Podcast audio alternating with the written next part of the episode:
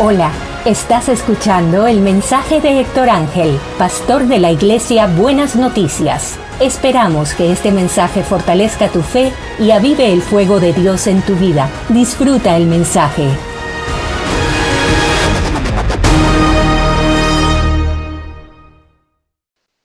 Hoy quiero hablar con ustedes sobre el tema los planes de Dios. No hay nada que no anule no los anula el COVID, nada, nada, nada puede anular los planes de Dios. Nada puede cancelar los planes que Dios tiene para tu vida. Y sobre ese tema vamos a estar hablando hoy. Muchas bendiciones y saludos a todos. Quiero hablar de este tema porque estamos a principio de año. Comenzamos el 2021 y quizás no hemos hecho ni tenemos planteado delante de nosotros muchas resoluciones. Quizás todavía incluso tenemos resoluciones y deseos y sueños y planes del 2020 que no se lograron completar. Quizás estamos comenzando el año donde estamos todavía tan atrasados con todas las cosas que se nos quedaron pendientes del 2020 que nos cuesta trabajo comenzar a soñar y a ponernos metas para el 2021.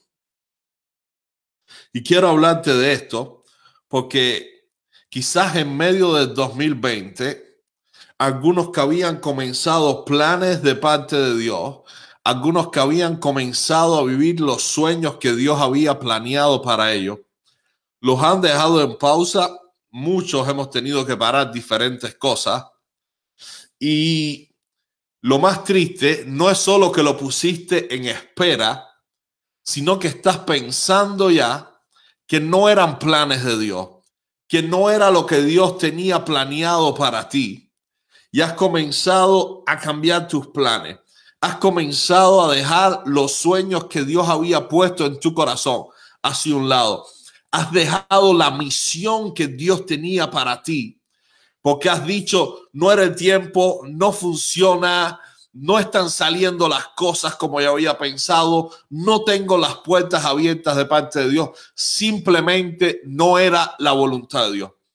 Y hoy quiero que veamos a lo largo de la Biblia, hoy tengo un mensaje que tengo muchos ejemplos bíblicos, porque quiero que te vayas con la certeza, con la seguridad de que cuando Dios te da promesa, de que cuando Dios suple, que cuando Dios te da una orden, que cuando Dios pone un deseo en tu corazón, Él lo va a cumplir y Él va a hacer que eso suceda.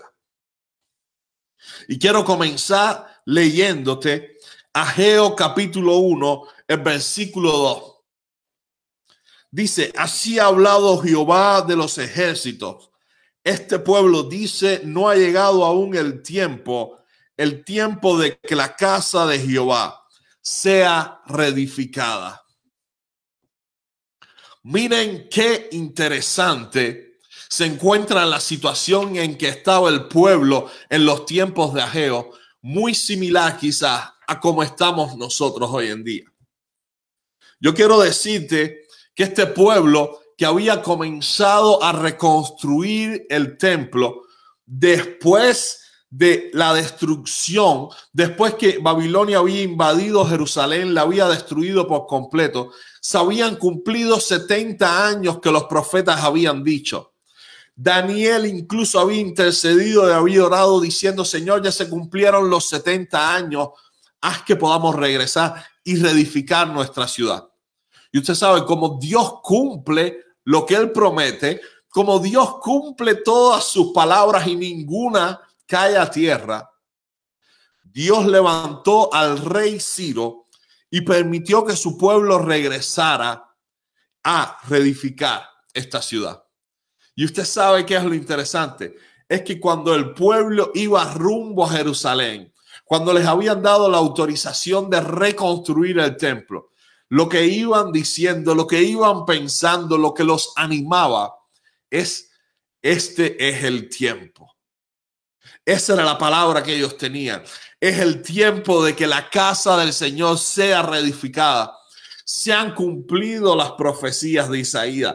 todas las profecías, todo lo que se había dicho se ha cumplido y vamos a Jerusalén a reedificar nuestra ciudad, vamos a reedificar nuestro templo porque se ha cumplido la palabra del Señor.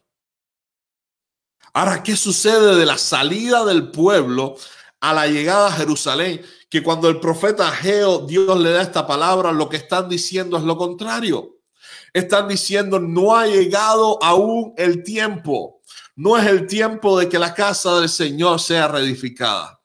¿Usted sabe qué fue lo que sucedió? La oposición. Los samaritanos comenzaron a oponerse a la reconstrucción de Jerusalén. Y la oposición desanimó a tal punto que aquellos que habían salido de Babilonia con la palabra, con la convicción, viendo con sus ojos los milagros y las profecías cumplidas, diciendo, es el tiempo, es el tiempo, vamos a ir y vamos a reconstruir. Se sentaron, comenzaron a vivir solo para ellos, a reedificar sus casas y decían, no es el tiempo de que la casa del Señor sea reedificada.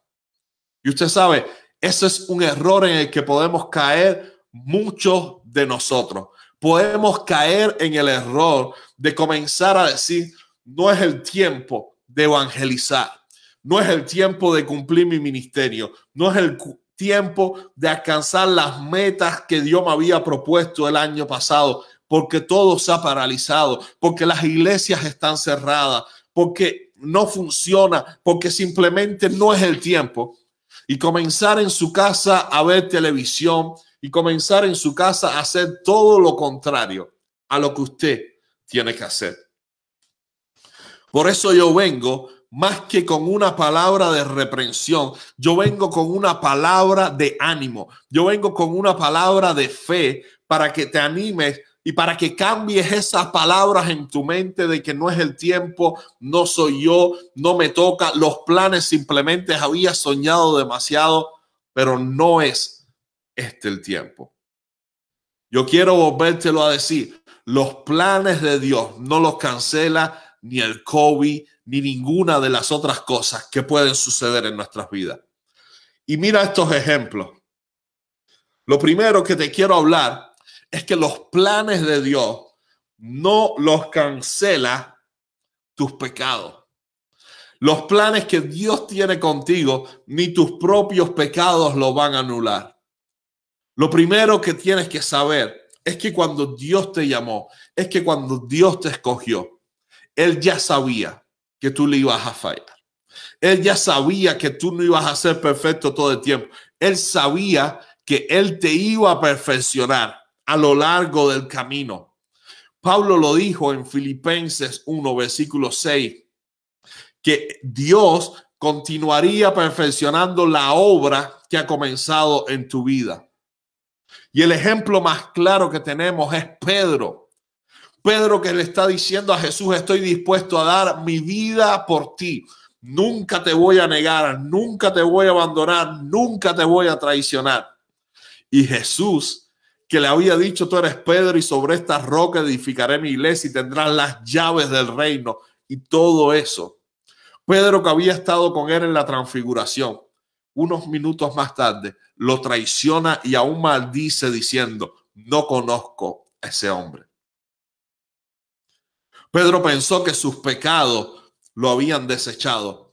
Pedro pensó que los planes que Dios había tenido para él, que él iba a ser una piedra en medio de esta construcción de reino, que él era uno de los apóstoles escogidos para anunciar todo lo que Jesús le había enseñado. Pedro pensó que eso ya no iba a suceder. Él pensó, yo soy un traidor, no pude ser fiel a mi Señor, no tuve el coraje de mantenerme. Y Pedro regresó a pescar. Pero Jesús resucitado fue a buscar a Pedro y le dijo, Pedro, ven, yo sé que me ama, apacienta a mis ovejas. Por eso yo quiero decirte hoy, quizás en esta pandemia tú traicionaste al Señor. Quizás en esta pandemia tú has fallado demasiado al Señor y tú dices, no se cancelaron los planes que Dios tenía conmigo. El llamado de Dios hacia mi vida cayó por tierra, le fallé al Señor. Yo quiero decirte que Dios ya sabía lo que Él iba a hacer contigo y Dios ya sabía que tú le ibas a fallar. Dios ha preparado restauración para tu vida, Dios ha preparado consuelo para tu vida y Dios quiere que tú te levantes y sigas haciendo los planes que Él ha preparado para ti.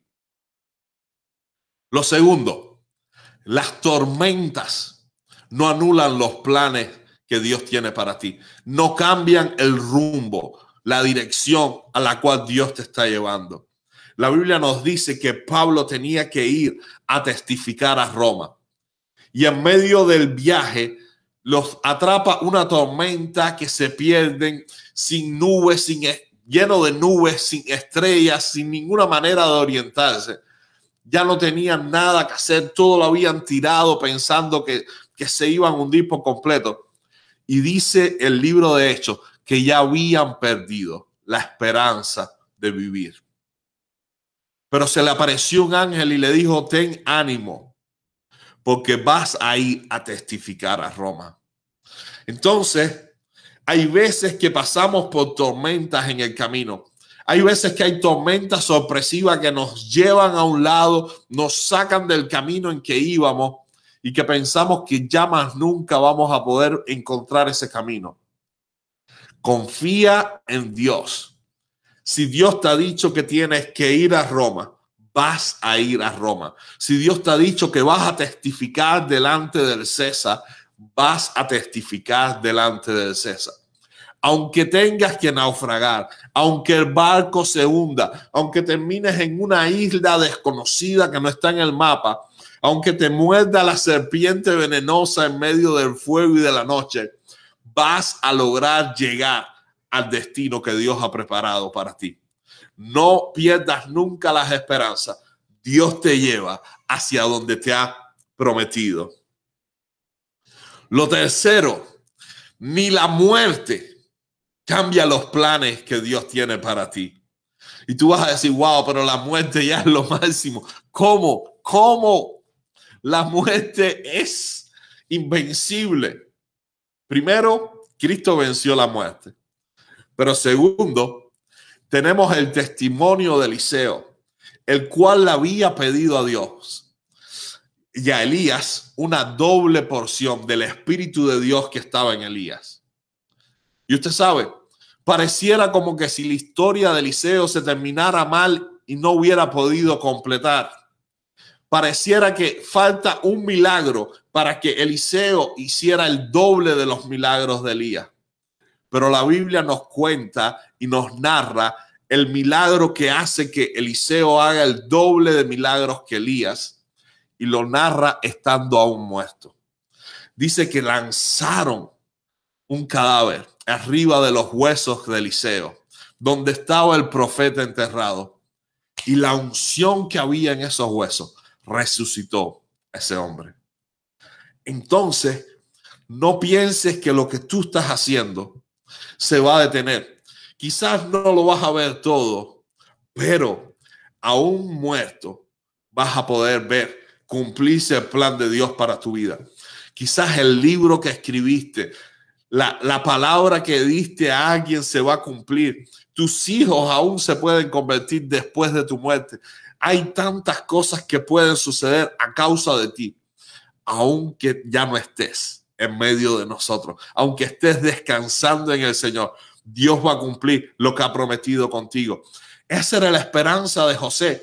José sabía que él no iba a estar para siempre en Egipto. José sabía que Dios le había dado una promesa a su abuelo Abraham y a su padre y a su bisabuelo Abraham, perdón que me confundí, a toda su parentela le había dado la tierra y le había dicho que iban a heredar la tierra de Canaán. Y José dejó escrito que sus huesos lo conservaran y que lo enterraran allá. Y el pueblo cuando salió de Israel con Moisés, llevaban consigo los huesos de José. Dios va a cumplir sus planes con tu vida aún después de muerto. Por eso es que tenemos hasta la vida eterna y vamos a resucitar con Cristo. Número cuatro, la maldad de tus hermanos, de los que te rodean, no cambian los planes de Dios para ti. La vida de José la tenemos bien, pero bien detallada en Génesis. José tiene sueños. Dios le demuestra en sueños lo que iba a suceder con su vida. Los hermanos quieren matarlo, dicen, mejor lo vendemos, lo venden de esclavo, termina preso. Y Dios termina cumpliendo su palabra con José. La maldad de los que te rodean, el daño, las cosas que te hagan, te van simplemente a redireccionar mejor en los planes que Dios tiene para ti. No pienses que alguien puede interferir en lo que Dios ha planeado para ti. Pueden tratar de meterte en una fosa, de venderte de esclavo hacia otra nación. Pero aún así, Dios va a cumplir en tu vida lo que Él te ha dicho. Confía en Dios. No es un tiempo de perder las esperanzas, es un tiempo de mantenerse creyendo y alimentar nuestra fe con lo que Dios nos está diciendo. El rey y sus órdenes, aún los gobiernos, no pueden hacer que no se cumplan los planes de Dios para tu vida. La Biblia nos narra que cuando nació Jesús, el rey Herodes tenía tantas ganas de eliminar cualquier otro tipo de rey, cualquier otra amenaza contra su corona. Él había matado incluso a sus propios hijos, a sus esposas.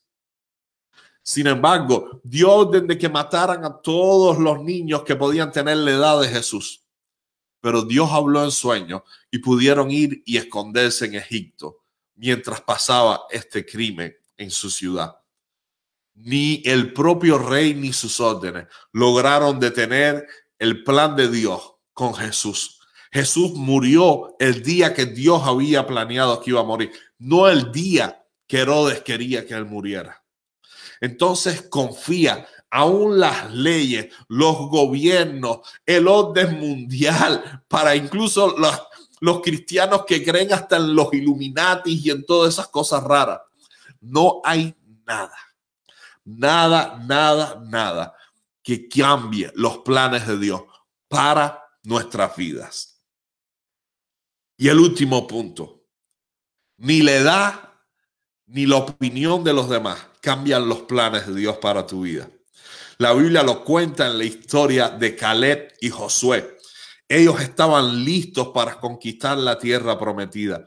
Ellos habían dicho, vamos y investigaron la tierra, trajeron el reporte y dijeron, la tierra es buena, vamos a alcanzarla. Los otros días dijeron, no, no podemos, no se puede, son muy grandes, ciudades amuralladas, la gente son fuertes. Y la Biblia narra que esa generación pereció en el desierto.